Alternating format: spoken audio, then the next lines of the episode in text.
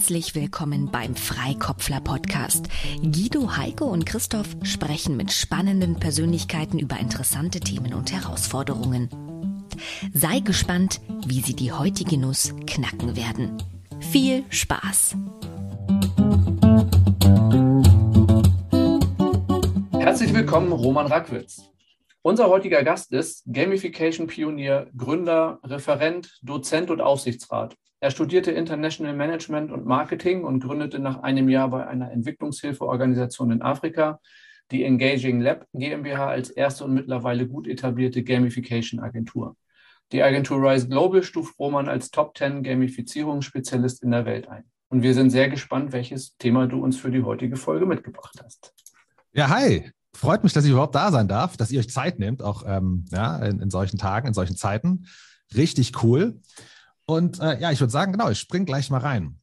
Und zwar folgendes. Ich habe mir ja auch schon von euch was angehört. Und ich könnte mir vorstellen, dass wenn man von euch so ein bisschen ja, euer, euer Wissen, euer Gehirn anzapfen möchte, dass man oft nach Lösungen sucht. Also dass man sagt, hey, zum Beispiel, hier gibt es das und das Problem, wie könnte man das denn ändern? Ich gehe mal ein bisschen andersrum rein. Weil bei mir ist es so, dass ich eigentlich eine Lösung habe. Ich, na, auf, natürlich jetzt aufgrund meiner beruflichen Erfahrung, weiß ich, dass es das Problem dafür gibt, den Markt gibt. Aber der Punkt ist, für ein Produkt musst du auch, meiner Meinung nach ist das meistens so, du musst überhaupt das Problem erstmal gut artikulieren können.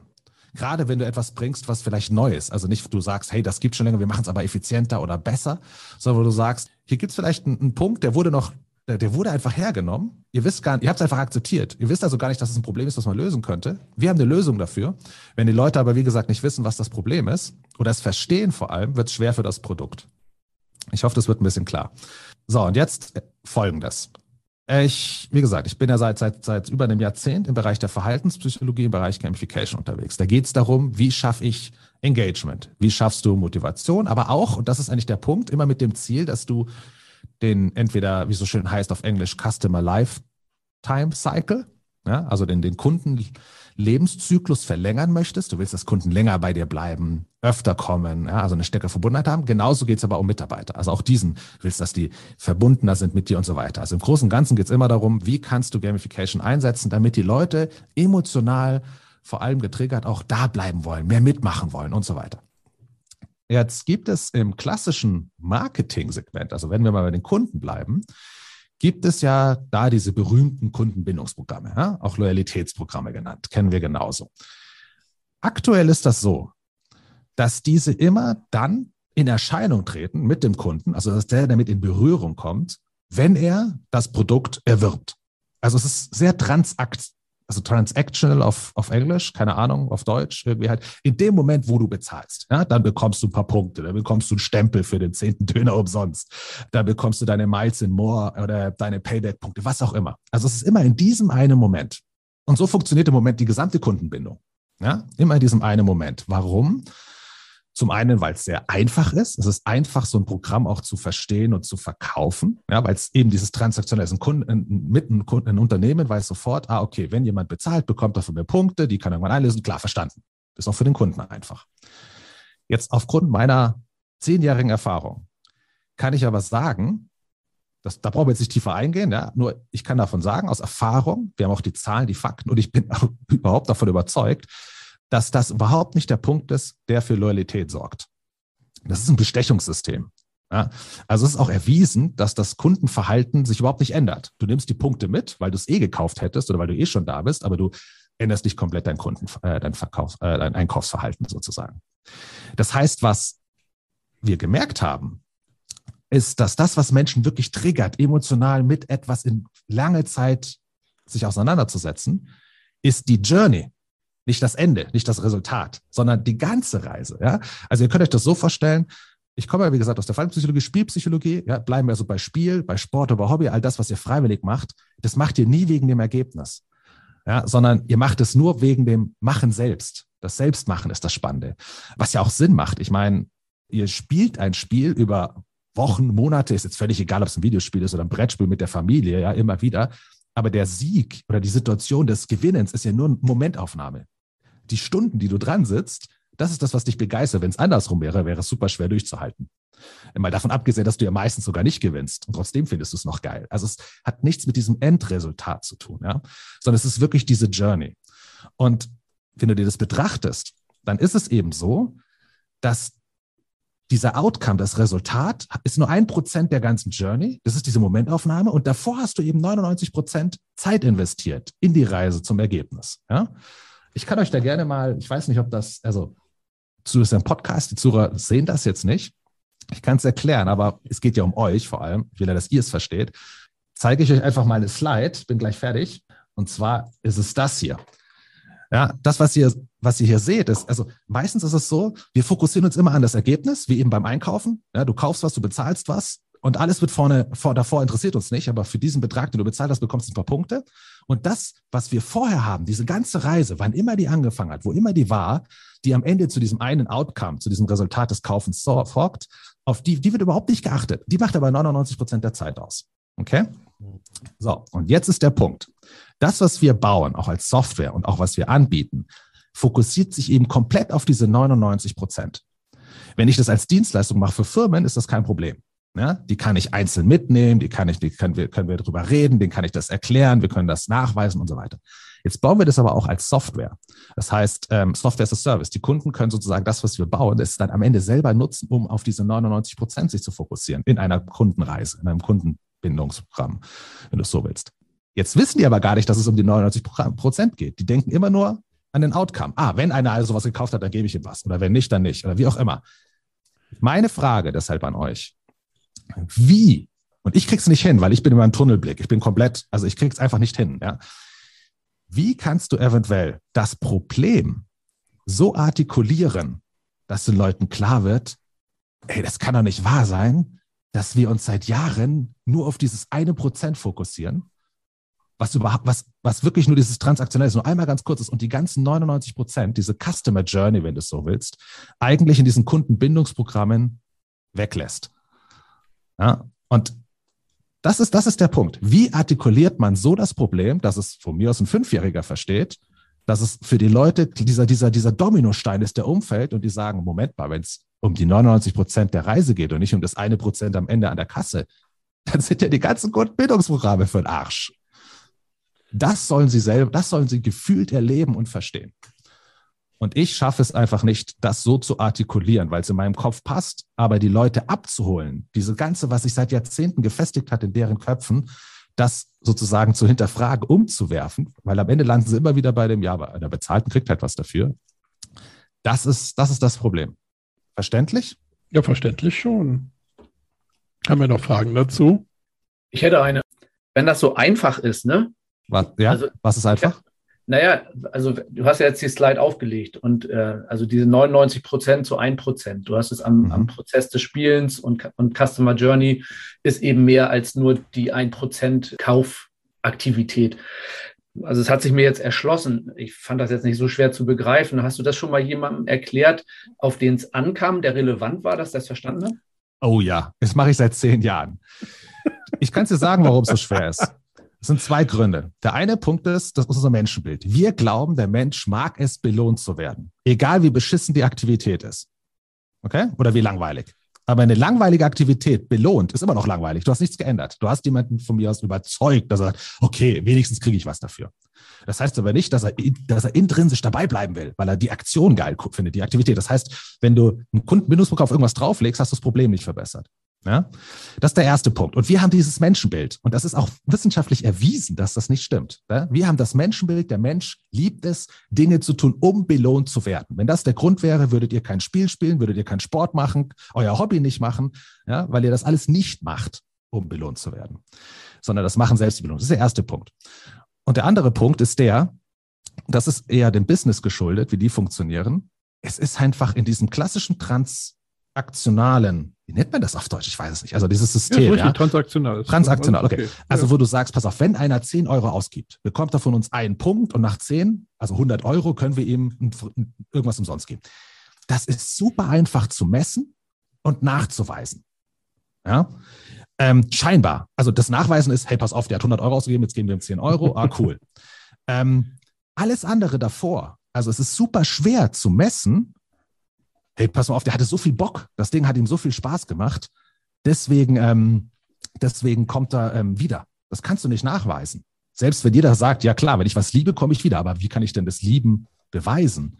Ja, und Leu Unternehmen werden in der Regel Dinge entschieden, nicht die sie für richtig halten, jetzt bin ich ein bisschen krass, sondern die, die sie am leichtesten verteidigen können. Und so ein klassisches Bezahl was und du kriegst was System kannst du super leicht verteidigen und messen und rechtfertigen. Und das ist der Grund. Ja, auf die Art und Weise kannst du halt hinterher immer sagen, wir haben ja entsprechend des Umsatzes, den die Kunden gemacht haben, eben auch nur in Anführungsstrichen so viel für die Punkte ausgegeben. Ne? Also Heiko, noch Fragen? Nee, ich habe keine Fragen. Okay, dann fangen wir an. Hui, das ist aber echt mal eine knackige Nuss. Äh, danke, Roman. Sehr gerne. echt knackig. Sind wir, sind, wir, sind wir dann fertig? Irgendwie schon, ja. Definiere fertig, ne? Kommt halt immer wieder auf die Perspektive an. Was, was, was, ich, nicht, was ich nicht begreife, ich fange mal vorne an. Die Frage ist, welche vergleichbaren Aktivitäten kennen wir, bei denen wir diese Selbstbelohnung, um die es ja da auch geht, das ist wie der Hund, ja, wenn der Hund jagen geht. Unser Hund hat letztens im, im Wald Rehe gesehen. Da, da, kannst du mit Leckerli rufen, äh, werfen und irgendwie, wie du willst. Die, die, die Belohnung hinter dem Viech herzurennen, ähm, ist für ihn das Größte, was es gibt, selbst wenn er es nicht kriegt. Das ist ja dasselbe Thema. Ähm, aber was ist das Reh für uns? Um mal das anders zu fassen. Heiko hat eine Idee. Nee, ich habe erstmal noch gar keine Idee, sondern ich habe erstmal eine Gegenrede. Ich empfinde das, ich persönlich empfinde das total anders. Als ich das erste Mal über Gamification gestolpert bin, vor, also nicht über Roman, sondern ähm, in irgendeinem komischen, ich glaube, GPM-Seminar, äh, äh, Kaminabend irgendwie abends in Frankfurt vor Urzeiten, also bestimmt 15 Jahre oder noch länger her. Da, danach habe ich mir äh, selbst gedacht, oh, das musst du mal ausprobieren und habe das erste Mal so, so ein Casual-Game dann gespielt. Ähm, als ich mal krank war, dachte, okay, da kann ich ja mal ausprobieren. Also vorher, ich hatte einen 486er, da habe ich mit meinem Kumpel während des Studiums noch äh, gezockt. Ähm, danach hatte ich nie wieder irgendwas mit Spielen zu tun, also mit, mit Computerspielen. Und dann habe ich da mal eins gespielt, als ich krank war. Ähm, und habe gemerkt, ich habe mir, ich habe mich so von diesem blöden Spiel vereinnahmen lassen. Und das war nicht, weil das Spiel so geil war und mir das, ne, das Tun äh, so Bock gebracht hat, sondern tatsächlich, weil ich geguckt habe, ah, ich habe jetzt einen Job da drin angefangen. Also ich habe will jetzt nicht das Spiel erklären. Ich habe da etwas angefangen und das dauert jetzt irgendwie acht äh, Stunden und danach kriege ich die Belohnung und danach muss ich wieder etwas starten, um die nächste Belohnung zu kriegen. Habe mir einen Wecker gestellt habe mich schon von dieser Belohnung da irgendwie vereinnahmen lassen. Bestimmt habe ich das ist total falsch interpretiert, aber macht ja nichts. Ähm, und ich merke auch jetzt immer mal wieder, wenn ich solche, also ich habe es dann aufgegeben, das Spiel, weil ich dachte, oh Gott, wenn ich nicht mehr krank bin und arbeiten muss, dann macht das keinen Sinn, mir mitten in der Nacht einen Wecker zu stellen, um in irgendeinem so Browser-Game äh, irgendwelche Belohnungen abzugreifen, um das nächste zu starten. Also irgendwie ist dieses Idle, dieses, vielleicht ist es auch ein bisschen FOMO, Fear of Missing, äh, Fear of Missing Out? Das ist so, ja. Ne? Ja. Vielleicht habe ich es auch noch nicht ganz verstanden, macht ja auch nichts. Also ich glaube schon, dass Belohnungen mich auch so ein bisschen bei der Stange halten und dass, wenn ich die schon, also die, die Wahl habe, ne, kaufe ich jetzt etwas bei dem Anbieter oder bei dem Anbieter, dann kaufe ich schon bei dem, wo ich Punkte kriege und denke, ja, da kann meine Freundin sich dann vielleicht doch noch irgendwie was aus dem Katalog auswählen. Ich ja, aber wie wäre es denn, wenn du auf dem Weg dahin schon Spaß hättest? Ja, ja, klar. Ich glaube, das ist keine, das ist keine Entweder-Oder-Frage. Ja, das, äh, ich glaube, dass dieses, kaufe ich bei Edeka oder kaufe ich bei Rewe ein, am Ende, wenn einer scharf auf die Punkte ist, dann kauft er eher bei Rewe ein, weil er weiß, da kriegt er eben die, die Payback-Punkte dazu genau.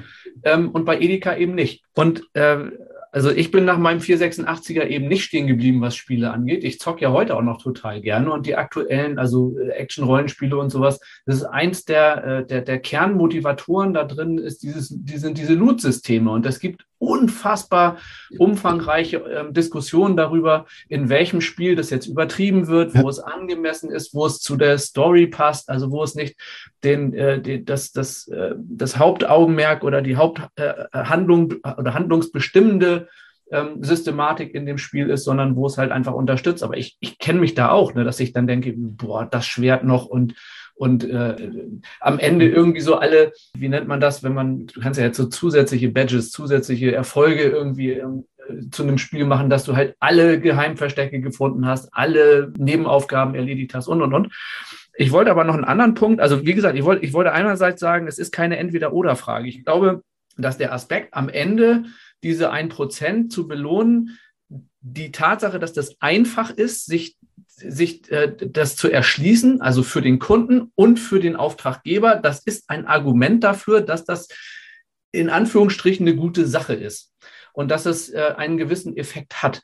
Ich glaube, dass es auch nicht als Ersatz, sondern auch hilfreich und sinnvoll sein kann, auf die anderen 99 Prozent zu gucken, dass es aber erheblich aufwendiger ist. Und ich möchte zwei Parallelen äh, nennen. Und das eine ist, warum reiten wir so auf dem Prinzip 40, 35 Stunden Woche rum und Zeiterfassung und so weiter? Wir messen damit eigentlich nur Mist. Wir messen nur die Zeit, wann zwischen zwei Stempelvorgängen von Mitarbeitenden, die äh, ein Gelände betreten haben. Und dazwischen ist uns am Ende scheißegal, wenn man es genau nimmt, was die da gemacht haben in dieser Zeit zwischen diesen beiden Stempelvorgängen. Aber danach wird deren Gehalt bemessen weil es so einfach ist. Du brauchst so eine Stempelkarte und hast plötzlich exakt auf zwei Stellen hinterm Komma genau, sekundengenau hast du äh, äh, den Zeitraum, wann der da gewesen ist. Und das machen wir, weil es so einfach ist. Und, und auch daraus hat sich ja quasi so eine innere Überzeugung oder gesellschaftliche Überzeugung etabliert, dass es vielleicht eine gute Sache sein könnte, weil man das ja alles irgendwie darauf normieren kann.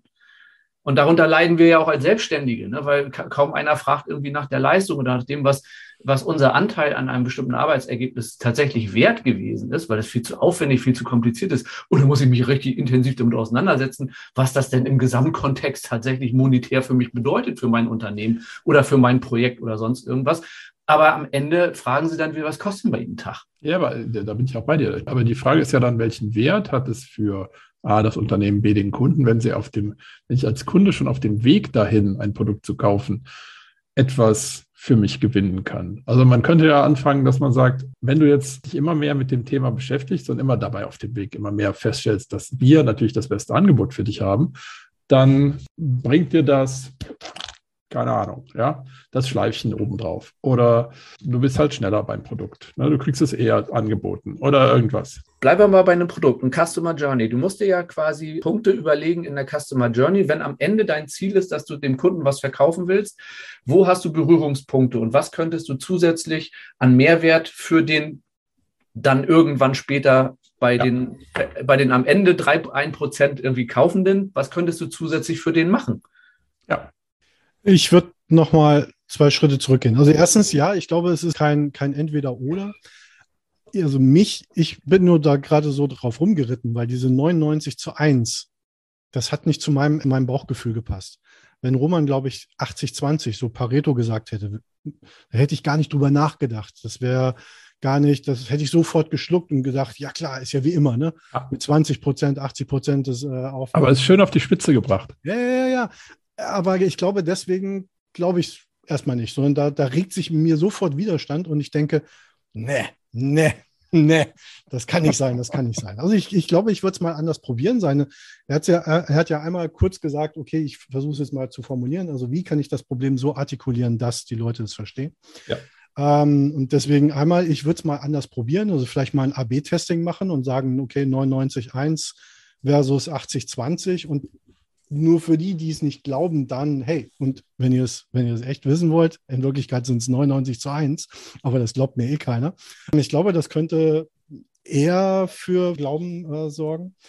Und das andere ist, er hat ja gesagt, in B2B-Kontext, also wenn er quasi klassisch äh, Projekte an Kunden verkauft, dann kriegt er das ja verargumentiert. Nur wenn es jetzt irgendwie quasi in den Massenmarkt geht, dann vielleicht nicht. Aber was ist denn mit denjenigen, die es halt kapiert haben? Also können die das nicht erzählen? Diejenigen, die dann mitgegangen sind und gesagt haben, okay, Roman, ich glaube zwar immer noch nicht, aber lass es uns mal ausprobieren. Und die dann danach dann davon überzeugt waren, da wird es ja in den zwölf Jahren ein, zwei Leute geben, ähm, die dann sagen können, hey, und ähm, vielleicht mit ihren Worten, vielleicht sind es ganz andere Worte. Also was war das? Was, was haben wir anders gemacht? Wie haben wir es geschafft? Haben wir es geschafft, den besten Nichtkunden, also haben wir ähm, für die, ich bin übrigens äh, seit ähm, bestimmt 20 Jahren bei Mice and More und habe null Meilen dort gesammelt. Also das soll mir mal einer nachmachen. Und ich bekomme regelmäßig Newsletter, ihr neuer Meilenstand, null. ähm, allein das könnte man ja mal gratifizieren und sagen, hey, du bist der beste Nichtkunde, den wir je hatten, was auch immer. Ja, aber, aber da, da ist auch die Frage, was, was bringt dann vielleicht andere Kunden dazu, Kunde zu werden, weil sie auf dem Weg irgendwas erleben, was sie sonst nicht erleben und dann vielleicht irgendwann doch wieder Kunde werden. Und, und genau, ein, ein letzter Gedanke und dann halte ich wieder die Klappe. Ähm, ist das, reden wir da nicht einfach über UX? Also ist das nicht genau diesen Prozess, Menschen dahin zu bringen, ist das nicht User Experience im weitesten? Wenn ich auf dem Weg zum Kauf, also zu den am Ende 1%, noch was anderes von diesem eigentlich Prozenten oder Verkäufer haben will, dann muss ich doch als Produzent oder als Verkäufer auch etwas anderes werden als ein reiner Verkäufer. Ich muss doch dann einen Mehrwert stiften, der über das hinausgeht, was ich dem Kunden, dem Käufer über den reinen Verkauf dieses Produktes dazugebe. Und ich meine, also ich habe gerade so gedacht, ein Aspekt könnte vielleicht sein, irgendwie äh, Nachhaltigkeit oder sowas. Ne? Ich meine, wenn ich Klamotten kaufe heute, dann gucke ich in, in, in der Regel immer erstmal in die App Good on You, wo stehen die gerade? Sind die da überhaupt schon gelistet? Und wenn ja, was sagt das Profil über die aus? Also ähm, was machen sie im, im Thema Umwelt, im Thema und so Nein, Roman, du darfst dich noch zurückhalten. Du kriegst, du kriegst noch ein bisschen Zeit äh, danach. Also wir nehmen uns ein bisschen mehr Zeit dann dafür. In zwei Minuten darfst du auch wieder, Roman.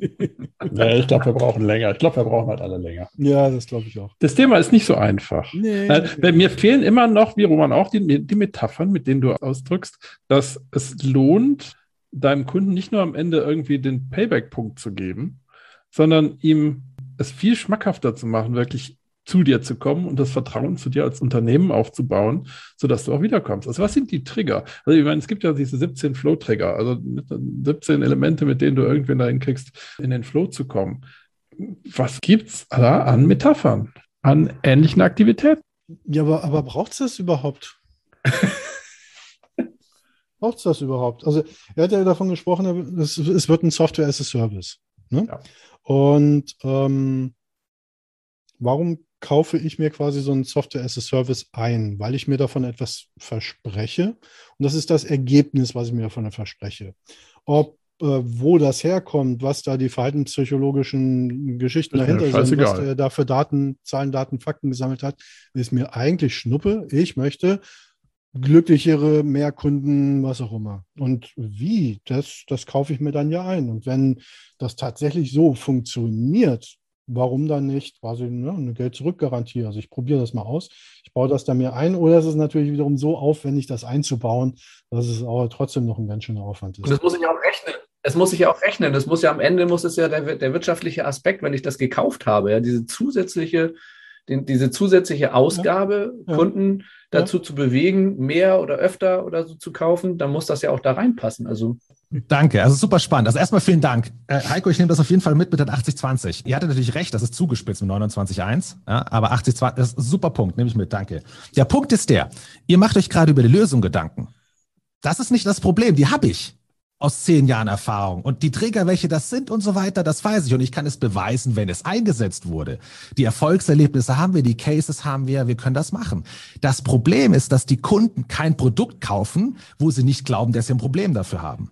So, und weil sie glauben, dass die Lösung der Kundenbindung in der Belohnung steckt, und Heiko, du hast leider mit deinem Beispiel definitiv mir in die Karten gespielt und nicht dir, weil du hast gesagt, du bist, gehst dorthin, wo du vielleicht noch die Punkte kriegst, damit deine Freundin sich noch was einkaufen kann.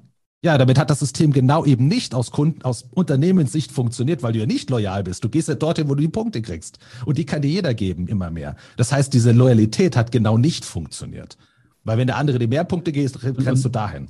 Ja, also von ja, daher, ja, aber der Punkt ist der, dass, dass ähm, ähm, trotzdem ist es schön, eine Belohnung zu haben. Das ist auch ein guter Punkt. Das werden wir auch nicht ersetzen, sondern ergänzen, eben um die 99 Prozent.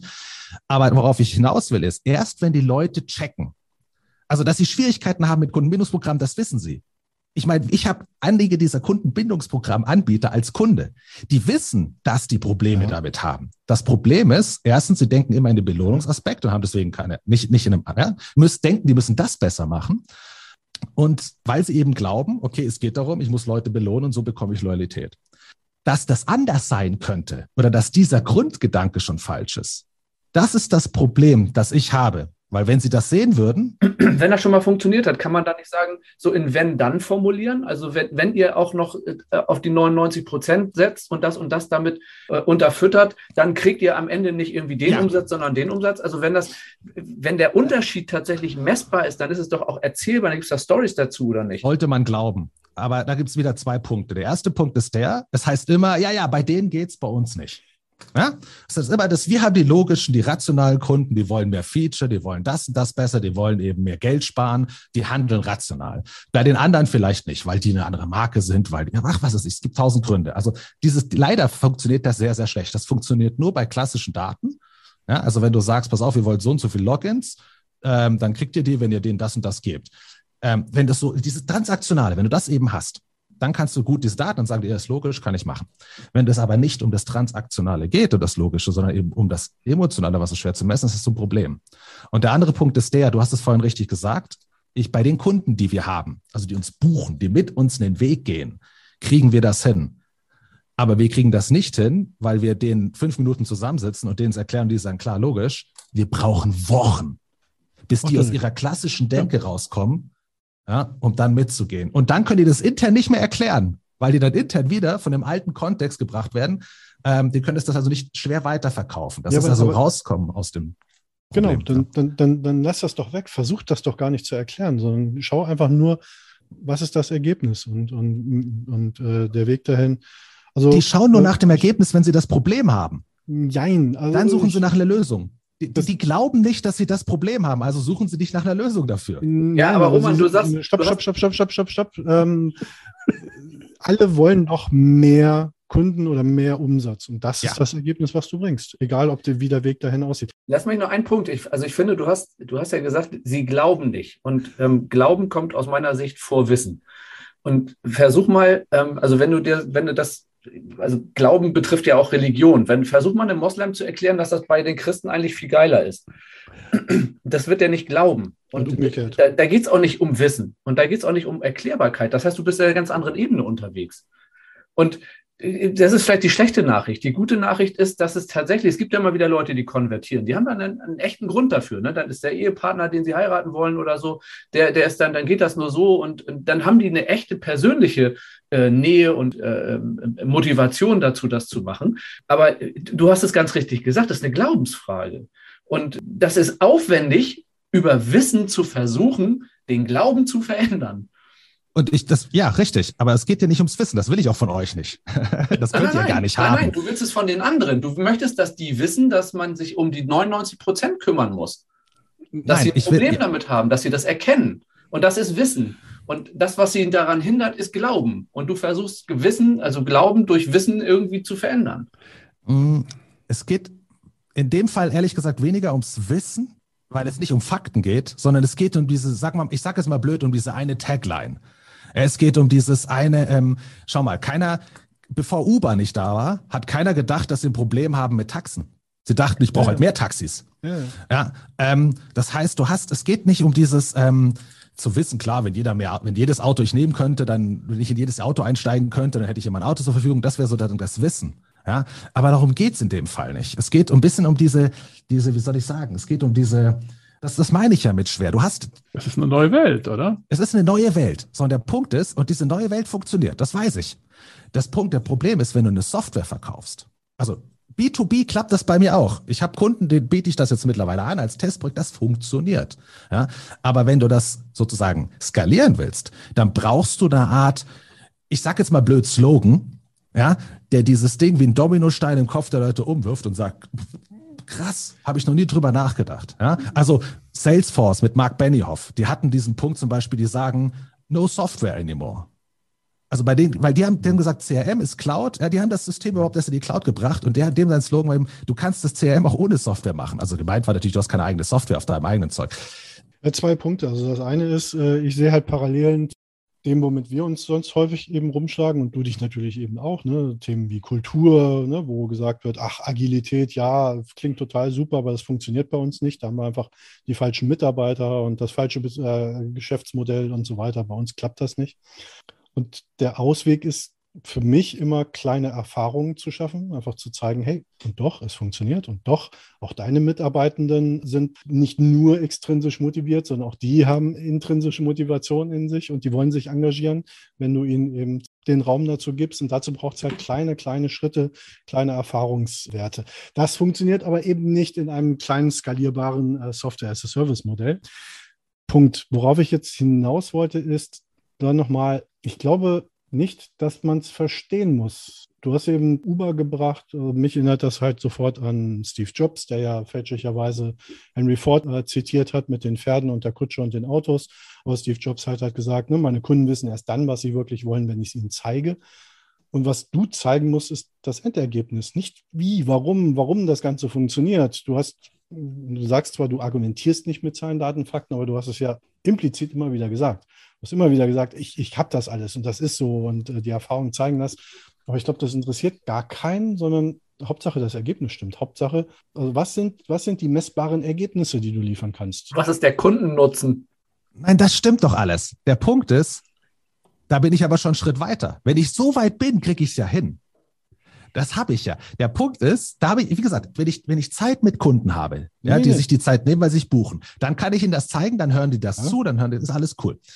Du kommst ja gar nicht so weit, Ja, wenn du in dem Massenbereich bist. genau. Was Dann hast du die sozusagen diesen, da- dann hast du diesen einen Slogan. Also ich sage ich sag jetzt mal blöd, was Ja. ich nicht will, aber was vom Sinn her in die Richtung gehen würde bei mir, ist dieser Punkt, ähm, der Weg ist das Ziel. Wenn den Leuten klar werden Genau, würde, das ist aber nicht, dass er mich interessiert als Kunde nicht, dass der Weg das Ziel ist, sondern erst ist wenn der, du verstanden, nein, nein, nein, erst wenn du verstanden hast, dass das Problem ist, dass man sich nicht auf den Weg, sondern nur aufs Ziel konzentriert und du an der Weg ist das Ziel glaubst, dann fängst du an, nach einer Lösung zu suchen, für die wir da sind. Dann haben wir ein offenes Ohr. Also bei mir geht es darum, ich will das Problem. Also ob das jetzt richtig ist oder falsch, ist eine andere Diskussion. Hm, hm, hm. Ja, das ist jetzt eine Strategie. Die habe ich, dafür habe ich mich entschlossen, das ist eine andere Frage. Habt ihr recht, könnt, müssen wir auch wieder hinterfragen. Aber ich habe mich dafür, dazu entschlossen, weil die Lösung haben wir, alles andere haben wir. Wir merken, dass wir zu lange brauchen, und es funktioniert ja, also wir wissen, es funktioniert, aber wir brauchen zu lange, dass den Kunden bewusst wird, ah, wenn das so funktioniert beim Menschen, gar nicht über Belohnung, sondern anders, dann haben wir ein Problem. Ah, cool, dafür habt ihr eine geile Lösung.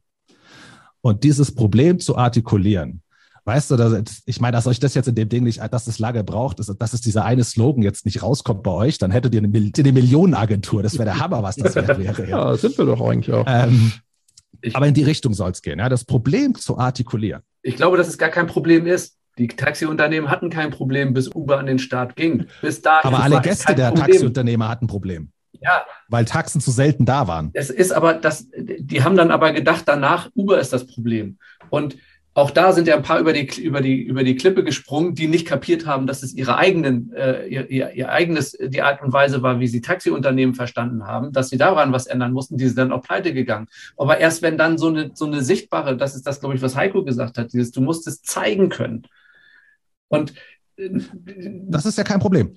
Naja, es ist ja, für mich ist das wie, also du hast eine Angel und du hast den Fisch, äh, du weißt, da sind irgendwelche Fische und du versuchst halt mit der Angel den Fisch zu kriegen. So, das ist das, ne, dann ziehst du ihn raus und das ist dein, für dich sozusagen die Belohnung.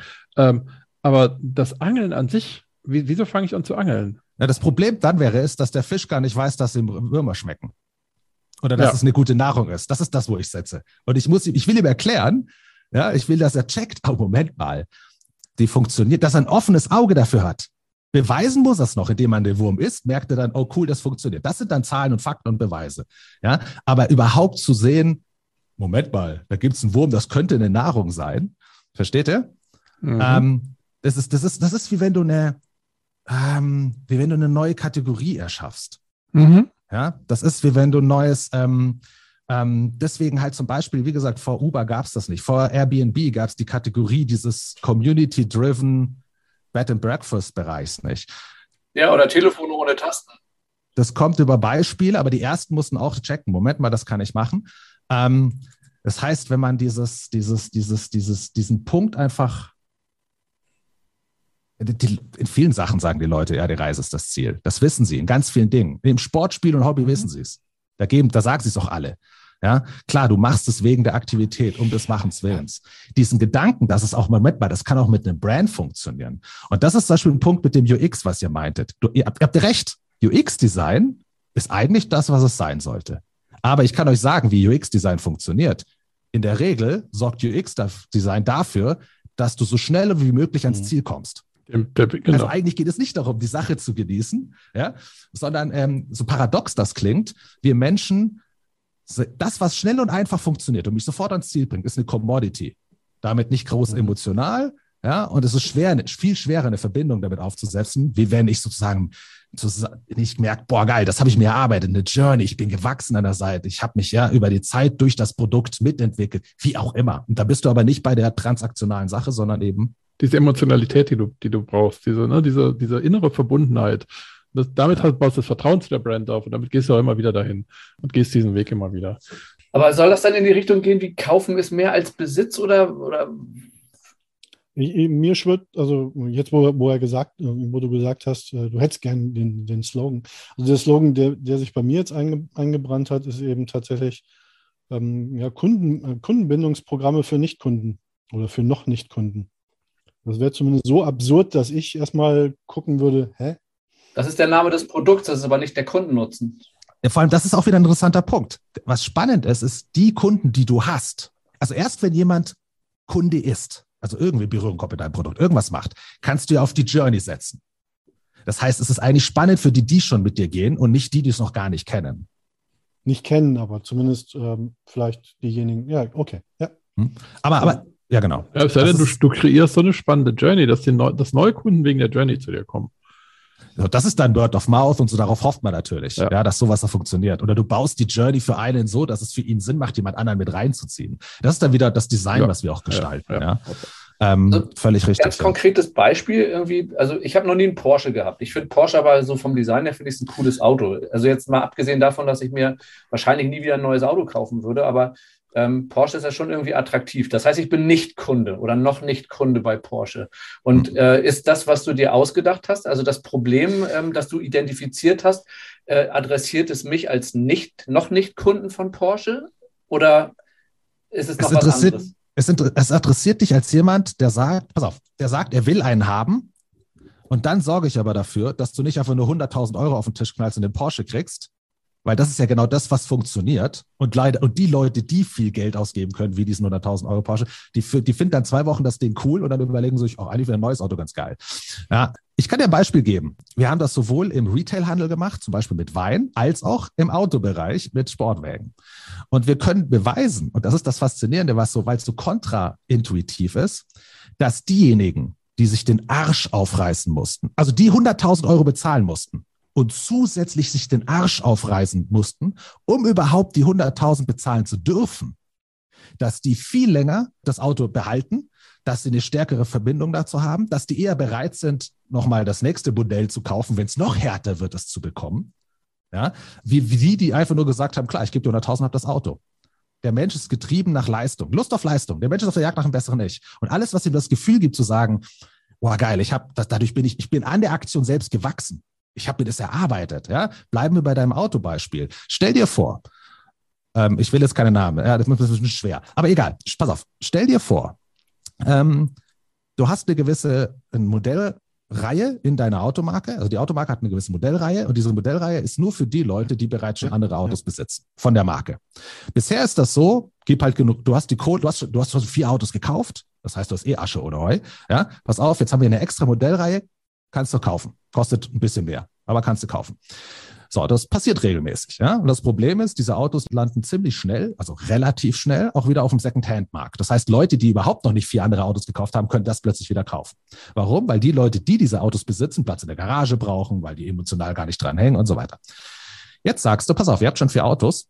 Cool, pass auf, wir haben ja eine extra Reihe. Diese Reihe hat so viel PS, das ist eine Waffe. Die könnt ihr euch nicht einfach geben. Beweist uns, dass ihr mit dieser Waffe umgehen könnt. Und wie macht ihr das? Wir haben ein gewisses, von mir aus, ihr kommt bei uns mal auf eine Renntrack und ähm, das, da müsst ihr dieses Auto in einer gewissen Reihe fahren. Und, und auf dem Weg dorthin gibst du Trainings, ja, bringst die richtigen Leute zusammen, lässt die noch andere Dinge machen. Das heißt, am Ende bezahlen die genauso diese Kohle, die sie auch vorher hätten bezahlen müssen, aber sie freuen sich darauf, dass sie es bezahlen dürfen, weil sie den Arsch über ein Jahr, ein Jahr lang aufge, äh, sich aufgerissen haben, überhaupt fähig zu sein, das Auto zu kaufen. Und was glaubst du, welches Auto als letztes in der Garage steht? Weil die lassen niemand anderen, der nicht sich den Arsch aufgerissen hat, mit diesem Auto fahren. Weil das ist, weil der Punkt ist, jeder, der dieses Auto sieht, in der Community, der sich auskennt, der weiß, okay, der Typ hat es nicht nur gekauft, weil er ein reich, reicher Kerl ist, sondern der hat die dafür. Fähigkeit. Und das mal ganz banal gesagt, das ist Kundenbindung. Weil wenn du dann sagst, hey, wir haben hier ein anderes Auto nächstes Jahr und sorry, sorry, und, aber diesmal wird es noch härter, das ist der Erste, der draufspringt und sagt, boah, ich hätte schon irgendwie gern Bock mitzumachen. Ja? Daran wachse ich nämlich. Die Marke macht mich einen besseren Autofahrer. Ähm, das, sind die, das ist jetzt in einem das sind ehrlich gesagt die verhaltenspsychologischen Maßnahmen, weshalb du spielst. Denn das Lustige in dem Spiel ist, du versuchst freiwillig unnötige Herausforderungen zu, beginnen, äh, zu erfüllen, nur damit im nächsten Level alles noch härter wird. Ja, und das ist, wie du emotionale Bindung schaffst mit einem Produkt, mit einem Service, wie auch immer. Ähm, und nicht darüber, hey, wie, du hast halt 100.000 auf den Tisch geknallt, ist super leicht, aber hier hast du ein paar Punkte und Belohnung. Wenn das der Fall wäre, dann wäre das genialste Spiel der Welt ähm, Mario World, aber ihr spielt es, ihr müsst nur auf Y drücken und habt die Prinzessin befreit. Also das Besondere auch noch erstrebenswert machen. Vor dem Hintergrund kann es ja gar nicht schnell genug gehen, dass wir diesen Planeten so runterwirtschaften, dass wir als, als Spezies aussterben. Guter Punkt. Hm, okay. Nehme ich aber jetzt nicht als Slogan. Nee. das, das war jetzt auch eher. wir spielen die Erde kaputt. Wie können, wir, wie können wir Punkte dafür kriegen, dass wir die Erde kaputt spielen? Ach, gibt's ja schon. Aber da bist du wieder bei dem Punkt. Ja? ja, klar. Wenn du schon die Frage stellst, wenn du schon, das ist, finde ich, lustig bei vielen Communities. Also, wenn die sich schon überlegen, wie können wir unsere Leute belohnen, dass sie mit uns mitmachen, dann geben die doch von Anfang an zu, eigentlich ist unser Service scheiße oder die Community scheiße, weil ja. die wollen ja sonst nicht mitmachen. Und niemand will Kunden haben. Jetzt mal ganz ehrlich, das ist ja das Lustige, dieses Paradoxe, diesen ganzen Kundenbindungsprogramm. Du gewinnst, wenn du die besten Belohnungen gibst. Das heißt, du bist auch nicht zufrieden, weil die gehen auf deine Marge und am Ende hast du Kunden, die nur hinter der Belohnung herrennen. Die willst du auch nicht haben. Ähm, also das ganze System ist ein bisschen paradox. Wie mache ich Kunde, Kunde sein zu einer echten Herausforderung? Und das Schöne wäre halt, wie könnt ihr, warte, wir können sagen, angenommen, wir sagen, und so ist es ja, in den Köpfen sind ja der Leute sind Kundenbindungsprogramme oder Loyalitätsprogramme, wie man sie nennt, sind eben schon an den Bereich der Belohnung ver verknüpft. Und das kriegst du auch nicht mehr raus aus den Köpfen. Ja? Also die Frage ist, wie könntest du ein Produkt bezeichnen, erklären? Ja, einfach durch eine, durch eine emotionale Tagline am besten, aber wie gesagt, das muss jetzt nicht der Fall hier sein, dass dem klar wird, ah, geht auf dieselbe Richtung, aber es ist kein Belohnungsprogramm. Sondern so ein bisschen mit dem Sinn, den ich gerade vielleicht mit den Autos erklärt habe oder anders. Blut, Schweiß und keine Belohnung. Das, das Perverse aber ist aber genau das ist es. Dieses Lust an Leistung. Der Punkt ist ja, du machst, du machst das Geld ausgeben für ein Produkt, das austauschbar wäre, machst du zu einer, machst du, du machst das Geld ausgeben an sich zu einer Herausforderung und damit ähm, den Kauf äh, zu einer Belohnung eines Wegs dorthin.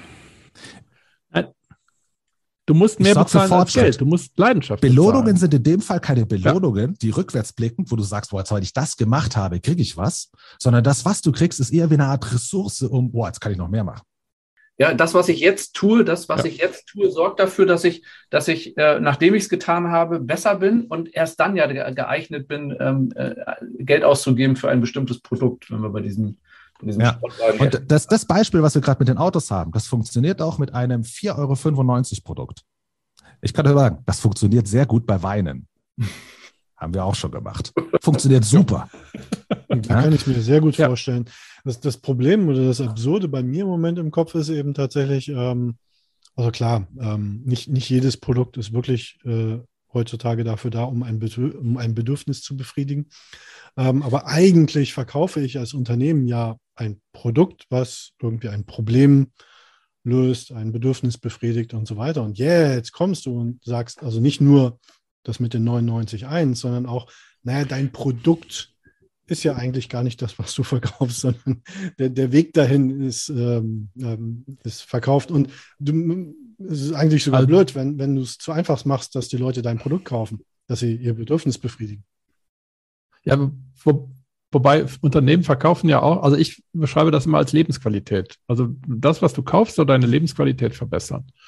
Und wenn du das über die Journey noch machst, dann verkaufst du ja im Vorfeld schon weil du so eine Art Wachstum, Leidenschaft, irgendwas reinbringst, mehr denn, Lebensfreude und Lebensqualität. deine Idee auf dich, auf deine Idee anwendest. Auf die Software selber. Also was muss, wie musst du dich qualifizieren, ja, die Software das ist, ja, das ist, okay, ehrlich, ja, das haben wir. also wir haben durch die Software, mit der Software, also mit Hilfe der Software, die ist genau dafür da, haben wir natürlich für uns selber so ein Programm auch entwickelt. Aber der Punkt ist der, in diesen Genuss dieses Programms kommen ja nur die Leute, die die Software nutzen oder auch danach suchen ja, und wollen. Genau. Und das funktioniert, wie gesagt, wollen. aktuell im Kleinen, weil ich mir die Zeit nehmen muss, den Leuten erkläre oder wir als Firma eben Zeit haben. Aber es hilft natürlich nicht denen, die gar nicht wissen, dass wir die Lösung für was sind, was sie als Problem hätten. Wollen ja, sie wollen es schon, sie glauben, aber es funktioniert über Belohnung. Hat denn beim iPhone wollen Sie es wirklich? dass die Leute irgendwann vom Apple Store standen und sich die Nacht um die Ohren geschlagen haben? Ja, aber das, das, ist ja, ich meine, das ist Apple, das ist äh, eine, einige wenige Automobilhersteller, die, die, auch, die auch Kunden haben, die so leidenschaftlich sind, dass sie so bekloppt sind, das zu tun. Nein, das, Oder die das ist es ja nicht. Das ist ja nicht, dass, es, dass sie einige Kunden haben, die bekloppt genug sind, das zu tun, sondern sie haben halt Apple hat halt, war der Erste, der eben nicht mehr Telefone verkauft hat, sondern Lifestyle, Zugehörigkeit und so weiter. Der, und persönliche ja, genau. Entwicklung, also persönliche ja. Verbesserung dadurch, dass ich ein bestimmtes mhm. Telefon benutze. Ja, Emotionalität. Das, das meine ich. Was, was ist da passiert? Weil das gab es ja vorher auch nicht ich habe das iPhone 3 in der Hand gehabt und habe immer noch gesagt, ich werde mein BlackBerry nie weggeben, weil äh, ein Telefon ohne Tastatur, wie bescheuert ist das denn?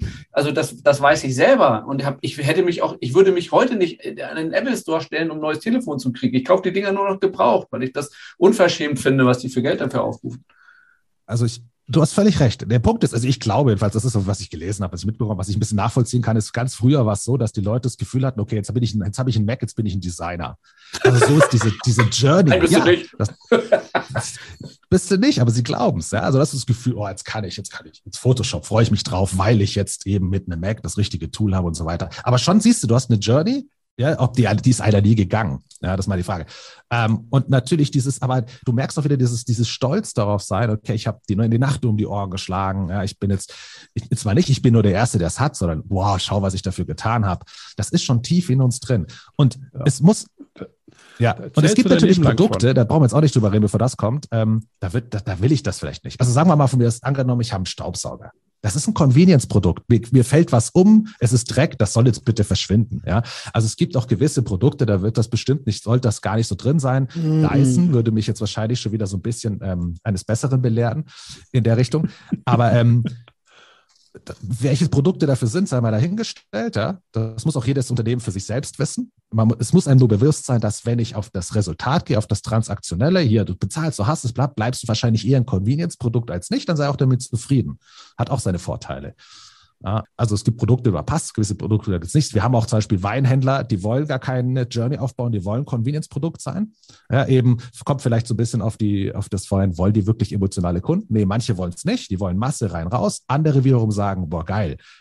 Da kommt einer rein und der möchte gern einen 50-Euro-Wein, hat aber keine Ahnung von Weinen. Pass auf, ich baue eine Journey für den auf, dann fängt er mit einem 5-Euro-Wein an und dann über die Zeit, über 20 andere Weine, kommt da irgendwann hin zu dem 50-Euro-Wein, ist aber jetzt in der Lage, diese Komplexität zu verstehen, auch das Gefühl zu haben, okay, jetzt hole ich viel mehr Preis-Leistungs-Verhältnis raus, weil ich den Wein kenne, weil ich gelernt habe über die Journey, dass ich jetzt da bin. Und was glaubst du, was der von diesem 50-Euro-Wein hält? Und was glaubst du, was der von dem Weinhändler hält, der sagt, hey, dank diesem Weinhändler, da, da geht es nicht darum, dass ich gute Weine kriege, sondern hey, ich verstehe Weine, dank dem. Das ist die Journey. Ähm, aber jetzt sind wir schon wieder, jetzt sind wir schon wieder fast bei dem, also Produkt und Produktlösung. Aber ihr kriegt die Idee mit, ja.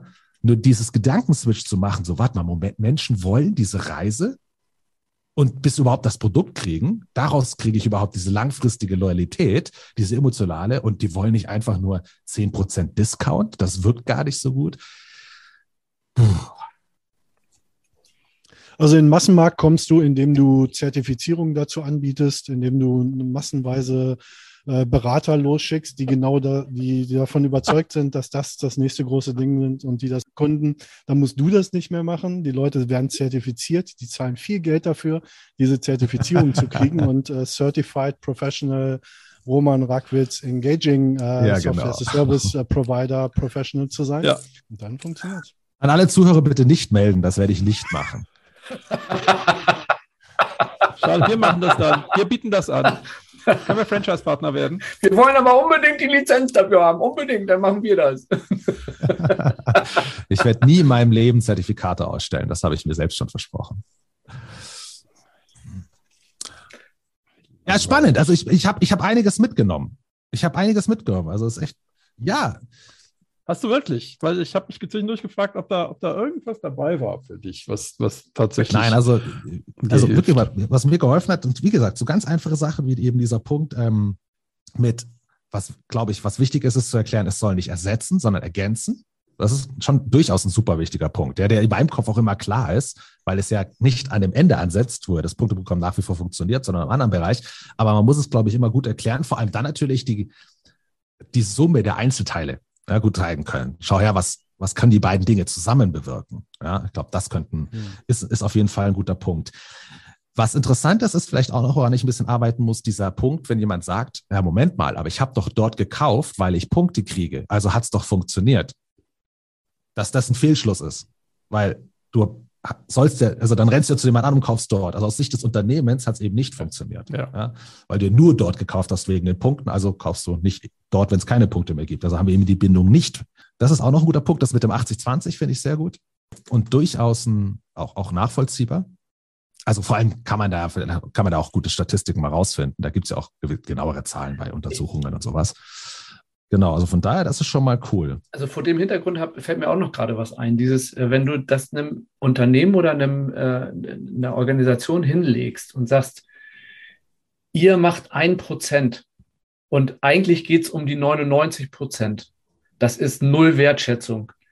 Was der ja im ersten Moment, der muss ja eine total hohe Selbstreflexions- und, und äh, ähm, mm. Fähigkeit haben, sich selber trotzdem ähm, trotzdem danach noch gut zu finden. Ich könnte mir vorstellen, dass das auch Widerstände ohne Ende. Das, das erzeugt einen unheimlichen Widerstand, ähm, ähnlich wie, wie, wie das bei Heiko ja am Anfang auch passiert ist, so nach dem Motto so, das glaube ich erstmal nicht, ne? Weil also 1 zu 99, da kommt hier so ein, so ein, so ein, so ein, so ein Typ daher und sagt mir, dass ich hier erstmal, also in der Vergangenheit alles falsch gemacht habe, was man falsch machen konnte den will ich doch wieder loswerden. Das ist total unangenehm, sich in dem Moment dann mit dir irgendwie in einem Raum zu befinden. Und das vielleicht eher, also die, die Anmoderation nochmal zu überdenken, ähm, um in einen Dialog zu kommen, wo einfach wertgeschätzt wird, dass das, was der bisher gemacht hat, sagt man ja immer irgendwie Unternehmen, die heute noch am, am, Markt sind und irgendwie profitabel, einigermaßen profitabel wirtschaften, die können nicht alles falsch gemacht haben, was man falsch machen konnte. Die, die, eine gewisse Wertschätzung für das, was da ist und was Bestand hat, ähm, ist vielleicht ganz angemessen. Also vielleicht in der Art und Weise, wie ich das formuliere, nochmal äh, drauf zu gucken. Das ist, jetzt kommt mir da was, das ist geil. Pass mal auf. Ich, wir haben doch darüber geredet, also, oder ihr wisst ja, mein Ansatz ist so ein bisschen dieser Fortschrittsgedanke. Ja, und ja. das ist eben, ist eher nicht in Belohnungen denken, sondern in Ressourcen. Das heißt, und jetzt, was du gesagt hast, macht aus meiner Sicht ähm, durchaus Sinn. Ja? Ah, jetzt, jetzt könnte ich ja beides verbinden. Also was, also man könnte ja ein bisschen auf diese Richtung gehen, das aktuell das schon bestehende oder aktuelle Kundenbindungsprogramm, ja. aber Punkte ist die Ressource, um überhaupt mit dem anderen starten zu können. Richtig. Also der Gateway, ja. wenn du so willst. Oder genau. Guter also Punkt. Du musst schon gut sein, um über das, was ich dir anbiete, noch besser werden zu können. Und das wirst du zwangsläufig, kann ich dir beweisen. Also so auf die Art zu, zu, zu kommen. Das ist eben das Gute plus das, was du einbringst, wird halt das Beste oder das Bessere. Hm, guter Punkt. Was? Ich habe noch eine Kategorisierung. Ich habe noch eine, einen, okay, ja. einen Vorschlag, einen Draft Geil, für eine Kategorisierung. Das ist das, wonach ich suche. Also, also Customer Journey ist ja klar und da geht es ja, wie du gesagt hast, äh, traditionell eben darum, ihm, also dem Customer es so einfach wie möglich zu machen, so schnell wie möglich zum Ziel zu kommen. Und ähm, andererseits bietest du Software as a Service an. Wie wäre es mit Customer as a, as a Journey? Also, das ist zwar absurd, der Customer ist eben nicht eine Journey, aber es geht eben darum, aus der Customer Journey etwas anderes zu machen. Eben Weg ist das Ziel. Also vielleicht in die Richtung mal zu denken. Also es geht ja eigentlich darum, dass es das Kaufen als, als Journey. muss ja auch ein Umdenken bei, dem, bei, bei, bei Romans Kunden stattfinden. Also der muss sich ja selber auch als jemand ja. begreifen, der dem Kunden nicht nur dann Wert stiftet, wenn der was kauft. Und vielleicht hilft das, also wenn, wenn, wenn du wirklich sagst, Customer as a Journey, weil das, das zwingt dich ja als, als Anbieter eines bestimmten Produkts eben auch plötzlich anders zu denken und die ganze Customer Journey und den Kunden als, als etwas anderes als nur den, der zu mir kommt, Geld da lässt und ein Produkt mitnimmt, zu sehen. Mhm. Das ist cool. Also es sind zwar unterschiedliche Dinge, die sich nicht unbedingt bedingen oder die gegenseitig stehen, aber vielleicht müssen wir sie irgendwie zusammenbringen. Also wie gesagt, ich finde das geil, Kundenbindungsprogramm als Einstieg und dann geht es in die nächste Journey. Aber wenn wir jetzt zum Beispiel nach dem Kategorie, ne, der Punkt ist, ich möchte und das ist, ich möchte den Leuten klar machen, dass unser Programm nicht Kundenbindungsprogramme besser macht, weil es ja was anderes ist. Ja, das heißt, in den Köpfen der Leute fände ich es geil, wenn ich in einer anderen Schublade stecke. Ja, also eine eigene Kategorie, die wir natürlich dann auch besetzen. Also ist auch, auch unternehmerisch super spannend. Aber, aber, aber was, aber also wenn du keine Kundenbindung verkaufst, du, du verkaufst nach meinem Verständnis Customer Challenges. Du verkaufst eigentlich, also wenn wir in dieser Logik sind, du musst, du musst dich qualifizieren dafür, dass du den Wagen kau kaufen darfst. Also bringst du den Kunden dazu, sich zu fordern, um bei dir zu kaufen. Also es ist ein, ja, also, ich habe noch keinen Namen dafür. Kundenverbindungsprogramm. Kundenmelkmaschine. das, das ist, nein, nein, nein. Ja, aber es ist, ihr seht, das ist ein, ähm, eigentlich der Punkt ist der, also so geht es mir. Man hat es, ich, ich finde, emotional kann man es greifen, auch vom Gefühl her. Mhm. Ja, weil mhm, klar, absolut. jeder, der Sport, Hobby, ein Spiel macht, der kennt das. Es aber irgendwie begrifflich so einzusetzen, dass es ähm, für sich alleine steht, ist das ist, das ist unglaublich schwer. Das liegt nicht nur daran, ich glaube, der Punkt ist der, das größere Problem ist jetzt nicht, dass es irgendwie dafür keinen Begriff gibt oder keinen Slogan gibt oder keine, kein, ist nicht ausdrückbar ist. Das Problem ist, dass wir seit, ich würde jetzt mal sagen, 150 Jahren in einem Umfeld aufwachsen, das nur geprägt ist von Belohnungssystemen, sowohl für Mitarbeiter als auch für, Unter äh, für, für Kunden. Also wir nur in diesem, wenn du was kaufst, dann kriegst du was. Wir sind, wir wachsen in diesem System auf, ja. Wir sind nur resultatsorientiert und nicht aktivitätsorientiert. Ich glaube, das ist so schwer, deswegen auch so zu brechen, weil unser Kopf sofort in diese Kategorie geht. Äh, ja, aber wie belohnen wir den jetzt? Ja, ja aber die Belohnung ist ja Wachstum. Also der, die, die Belohnung, die du verkaufst, ist ja Wachstum. Also es ist ein Kundenwachstumsprogramm. Ja, würde jetzt vom Begriff her, glaube ich, in eine falsche Richtung führen. Nein, genau. Nach unserer ja, Diskussion, eben. ja. Ja, glaube ich, ähm, meinst du das, das, das, das Richtige? Genau. Also es ist irgendwie, das, vielleicht sammelst du einfach mal so Begrifflichkeiten. Es sind ja viele Vokabeln gefallen, also mhm. persönliches Wachstum beispielsweise, persönliche Weiterentwicklung. Äh, die mal in einen Topf schmeißen und dann in den, in den, was weiß ich, in den geistigen Mixer schmeißen und dann gucken, ob irgendwie vielleicht auch ein neues Kunstwort oder sowas dabei rauskommt. Ja. Weil neues Kunstwort könnte sich äh, in, in diesem Moment, also wir sind ja noch ja. vor dem Zeitpunkt, wo Uber auf den Markt kommt und wie so ein Brennglas die Probleme beleuchtet und einfach nicht mehr wegdiskutierbar anstrahlt, wie, wie das bei den Taxiunternehmen gewesen ist. Und vielleicht kann man die Zeit nutzen, um da vielleicht, also nicht reaktiv drüber nachzudenken, sondern proaktiv drüber nachzudenken und zu sagen, so wenn ich mir ein Wort aussuchen dürfte und ich habe alles mal so reingeschmissen, was es so an, an Facetten, an, an gedanklichen Assoziationen, an, an Erfahrungen und so weiter, die ich äh, so gesammelt habe, äh, wenn ich die mal zusammengeschmissen habe, was wird denn dabei rauskommen? Also da einen kreativen Prozess einfach parallel da, da, dazu laufen zu lassen, um zu gucken, was kommt denn dabei raus. Wegschmeißen kannst du das dann immer noch.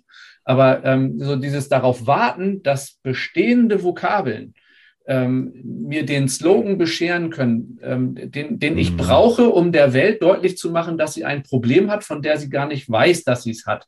Das ähm, muss, die Welt muss ja ins Denken kommen. Ja. Ich glaube also, und wenn wir bei, bei Uber bleiben, ich glaube auch nicht, dass die sich so lange damit auseinandergesetzt haben, ähm, zu, sich Nein. zu überlegen, wie beschreibe ich denn jetzt das Problem, was die noch, was die schon haben, aber noch nicht glauben, dass sie es haben, sondern die haben das einfach gemacht. Genau, es gibt super viele Beispiele, wo es einfach passiert ist. Genau. Ja, zum Beispiel Tiefkühlessen. Genauso super fasziniert, ja, wie da jemand mal auf die Idee kam, dass es eigentlich ein Problem ist, dass man das nicht hat. Aber ähm, es gibt inzwischen auch ein paar gute Beispiele, wo das eben bewusst angegangen ist, als Designprozess, mhm. ja, sich so eine Kategorie zu schaffen. Aber wie dem auch sei, wie gesagt, das, das, das Problem, womit ich mich seit zehn Jahren rumärgere, ist überhaupt diese Leute, dieses Mindset. Macht ihr sowas auch? Ich, ich, ich mach das mal. Mach, äh, ich sammle mal die ganzen Begriffe. Macht ihr so eine Mixer-Session, wo man sagt, weil du gerade meintest, man wirft alle Wörter in einen, in einen Mixer und dann schaut man, was rauskommt. Ich jetzt nicht, aber ich meine, wir können ja uns, wir können uns immer, genau, wir können uns ja mal neuen Problemen stellen. Du hast, also herzlichen Dank, du hast gerade ein neues Freikopfler-Produkt äh, ja. kreiert. Machen wir. Ja, machen Mix, wir. Mixer-Session. Kategorie, habt eine eigene Mixer. Mixer. Ja. ja. Nee, super, super geil. Man muss einfach ab und zu einfach aus seinem eigenen Trott auch wieder rausgerissen werden. Sehr geil. Ja, das machen wir ja ständig. Das ist das Geile für uns. Mhm. Ja. Viel Spaß, Guido, beim äh, Schneiden. Ich bin, ich bin auch gespannt, was da für eine Folge bei rauskommt. Also zwischendurch habe ich gedacht, das senden wir nicht. wir werden das auf jeden Fall senden. Ähm, ich, ich, ist nur die Frage, ob wir es wirklich eins zu eins senden oder ob wir ein bisschen was äh, zwischendurch irgendwie Nein. ausnehmen. Oder ob wir einfach eine lange Folge draus machen, eine für lange Winterabende oder so. In jedem Fall vielen, vielen Dank, weil das war echt, das war mal eine richtige harte Nuss. Also das war mal ein richtiges Ding, wo wir halt am Ende auch irgendwie in der Viererrunde feststellen müssen, wir haben die Lösung, also die Lösung für dein tatsächliches Problem haben wir tatsächlich noch nicht. Wir sind vielleicht einen Schritt weiter. Was ja ganz ehrlich, ich beschäftige mich seit zehn Jahren damit. Es wäre schon peinlich gewesen, wenn ich es euch dreien erkläre und ihr so, ja, ist auch für Depp. uns. Hallo. Das ist für uns peinlich. Bis jetzt haben wir immer eine sinnvolle Lösung gefunden. Ja, das ist schon also, hart für uns. Ne, ist geil. Unser Versprechen ist ja, ähm, wir bringen ähm, jemanden mit, mit harten Nüssen äh, einen Schritt näher an die Lösung. Ich glaube, das ist uns ganz gut gelungen heute. Eben. Auf jeden Fall hat Spaß gemacht. Auf jeden Fall, das war großartig. Danke für das Thema, Roman. Ich danke euch. Herzlichen Dank und dann sage ich einfach mal Tschüss. Tschüss. Ciao. Das war die heutige Nuss. Wie war's? Und wenn auch du, dein Team oder dein Unternehmen ein kniffliges Problem haben, man kann die Freikopfler auch buchen. Für Workshops, Trainings, Coachings und zum Freikopflern, wie gerade eben. Schau doch gleich mal bei freikopfler.de vorbei und kontaktiere die drei. Tschüss, bis zur nächsten Folge.